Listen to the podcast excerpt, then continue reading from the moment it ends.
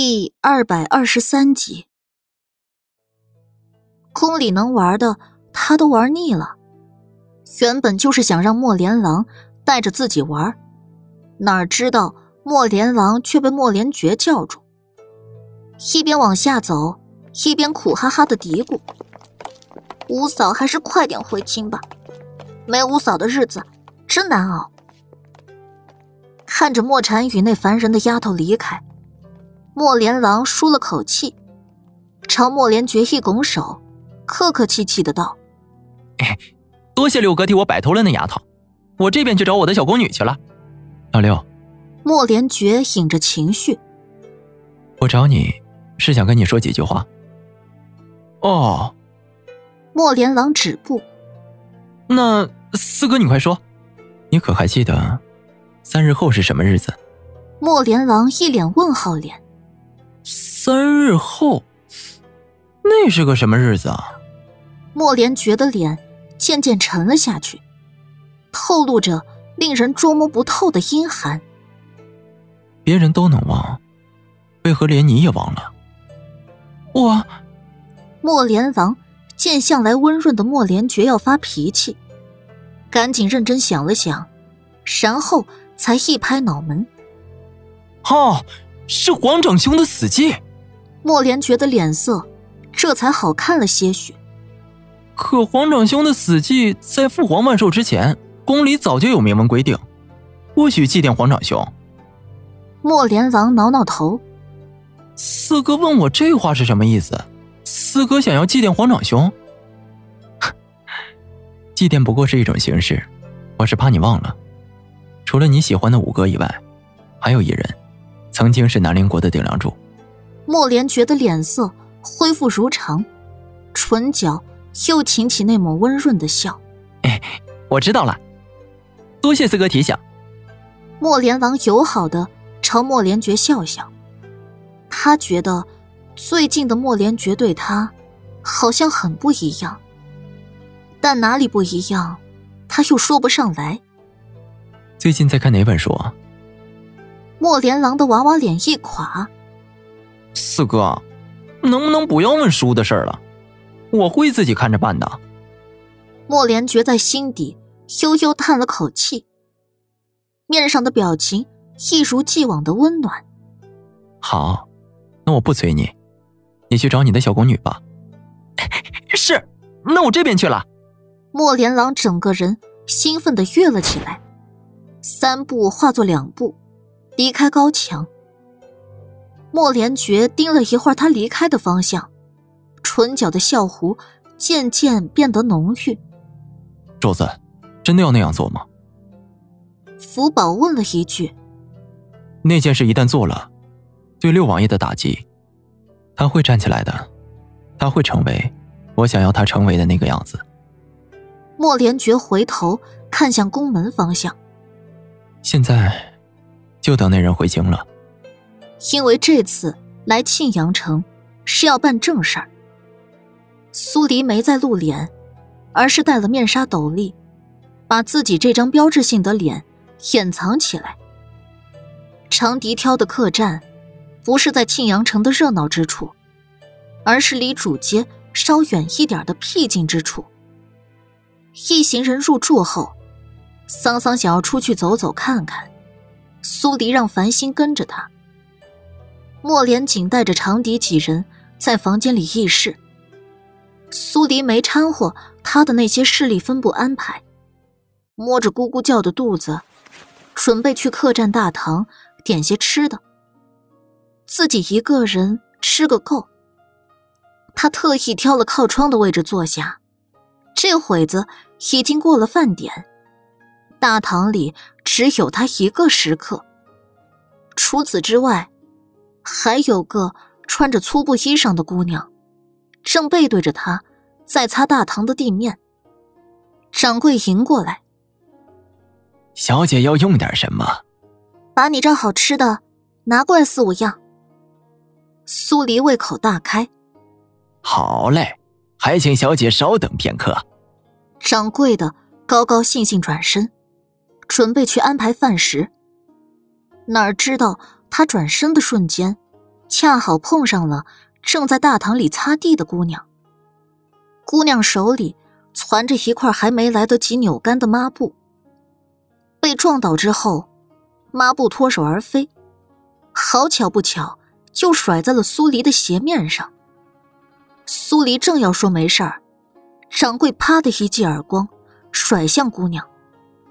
姑娘顿时捂着脸抬头，被头发遮住的脸上布满了烧伤后的痕迹。对不起，是我错了。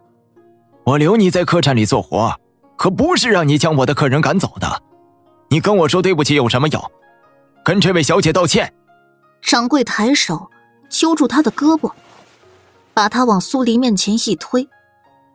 苏黎起身，拉住被推了一个趔趄的姑娘，没让她摔倒。我没事，鞋子湿了晾干就好。安慰了一声姑娘，他才抬头。看向陪着笑的掌柜，你别再为难他了，多大点事儿啊，又是打又是骂的。是是是，是我的脾气太过暴躁了一些。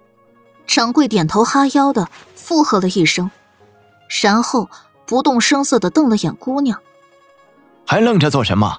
赶紧擦完地去后厨，免得吓走我的客人。是。姑娘温顺的应了一声。朝苏黎鞠了个躬，继续回到他刚才擦地的位置，蹲下身，卖力干活。苏黎没回客房去换鞋子，反正天也热，被水沾湿后脚背凉凉的，感觉还不错。等上菜的空档，他看向擦地的姑娘：“你脸上的伤是什么时候留下的？”姑娘一怔。不敢抬头看苏黎，怕吓着他，只低着声音回道：“幼时家里遭了火。”幼时，苏黎勾了下唇，虽然刚才只是匆匆一瞥，但姑娘脸上的烧伤痕迹还算新，一点也不像是幼时留下的。他之所以问他这个问题。也是想给他开个方子，好好擦药，还是能缓解一些烧伤痕迹的。可他既然说是幼儿烧伤的，他再提出给他开方子，貌似就有点拆穿他说谎的意思了。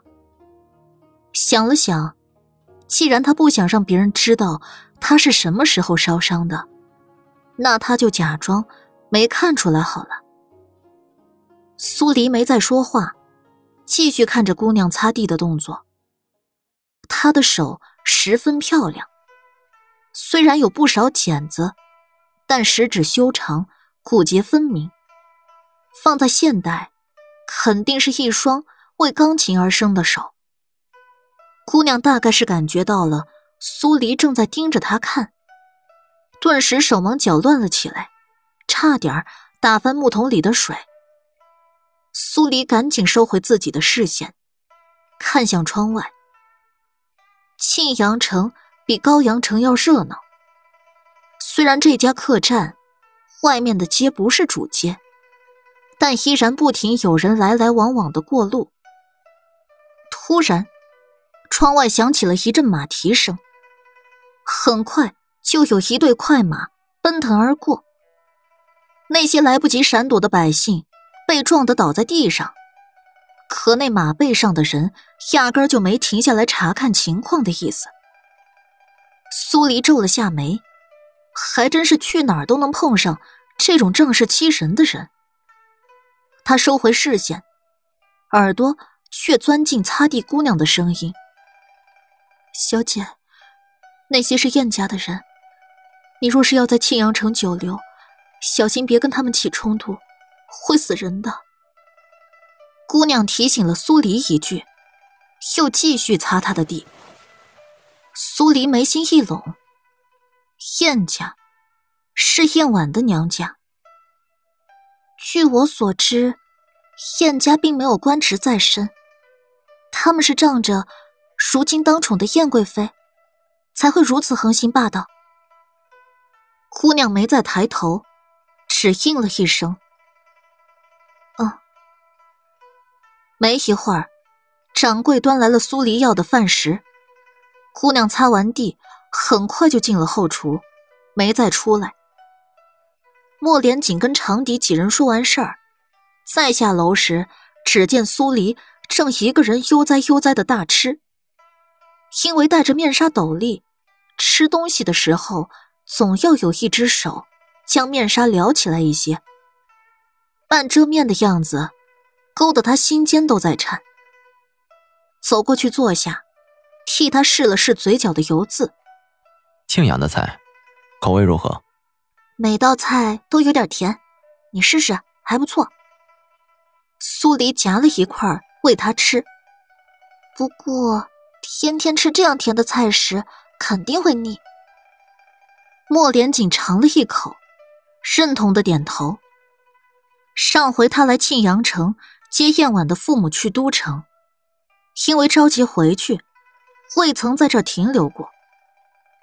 对了，苏七把自己刚才看到的说给莫连锦听。这燕家恐怕成为庆阳城的土皇帝了。那当街策马的架势，比不久前咱们遇上的太子的人还要霸道。莫连锦蹙了下眉：“你打算什么时候去燕家？”我想先从百姓口中听一下。他们是怎么评判燕家的？苏黎想了想，然后我想从燕家的下人身上下手，尽量多知道一些关于燕婉会被送去都城前的事儿。嗯，我已经让长笛几人去调查燕家的下人了。这一点，苏黎倒是跟他想到了一块儿。那你快吃一点，吃完后我们去街上走走。苏黎有些吃撑了，放下筷子，花痴的托腮看着他吃。三百六十度无死角，嚼东西的样子都那么优雅高贵。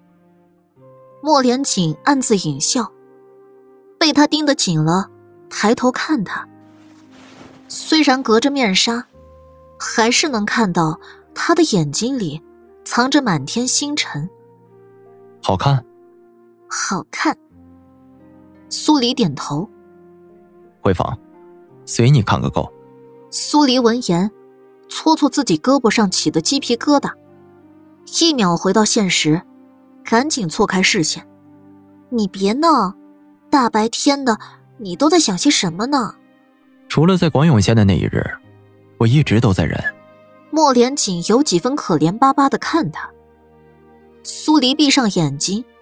假装看不到，捂上耳朵，假装听不到。他脖子上的吻痕，到现在为止都还没完全消下去。再来一次，他还怎么回都城见人？莫连锦抬手，在他脑门上敲了一记：“你呀，可真是个没良心的。”他无时无刻不在想着他，他却千方百计的避着他。莫连锦吃完，回客房去拿上面纱斗笠，然后才跟苏黎一起离开，往热闹的主街而去。另一边，先出去走走的桑桑跟繁星，已经在主街上逛着了。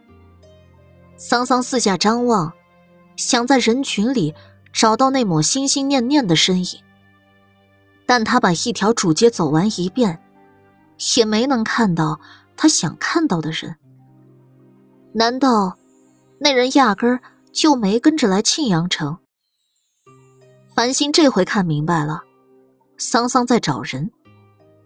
两人的年纪相差不大，虽然认识的时间短，但日日相处下来，两人的关系也算不错。你在找谁？繁星面瘫脸一动，朝桑桑问道。我我，我桑桑脸色一红。我就是想找找看，有没有什么好看的东西。他不愿说，繁星也不愿多问，住了嘴，紧步跟着他，又重新把主街走了一遍。桑桑有点泄气，想着是不是要去问问苏黎。那人会不会跟来庆阳城？就在他准备往回走时，人群突然骚动，几匹快马在撞翻了数人后，停在桑桑面前。